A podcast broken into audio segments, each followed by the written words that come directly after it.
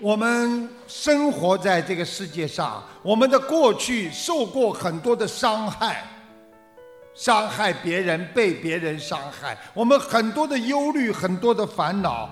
生命的过程就像一次旅行，每一站、每一阶段，我们的成败都已经过去。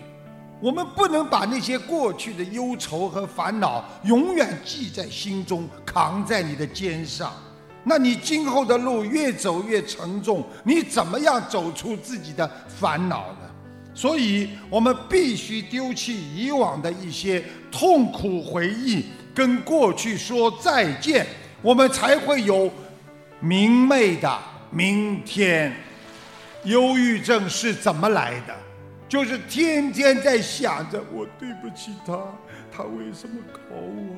我就是想不通，天天忧郁，最后忧郁症。所以一个人不能想着过去，你有什么样的心态，你就会有什么样的生活质量。你的心态好，你每天会快乐。你恋人每天都是情人节。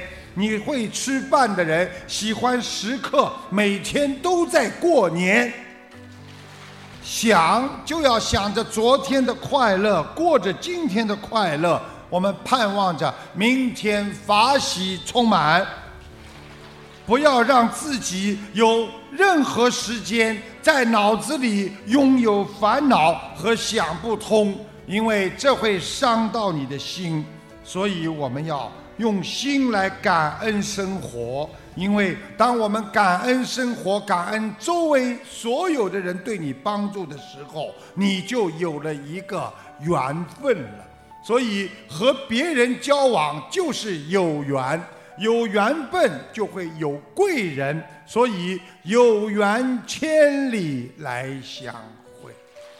所以生命实际上是最宝贵的财富。你的一生，你有房子，有汽车，你有再多的钱都不宝贵，你最宝贵的就是你的命啊！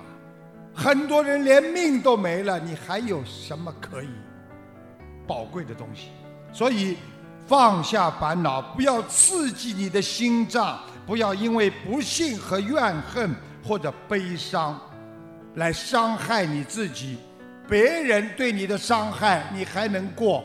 但是你自己对自己的伤害，你是躲不过去的。所以学佛人要懂得化解消灾、排忧解难，靠的是谁？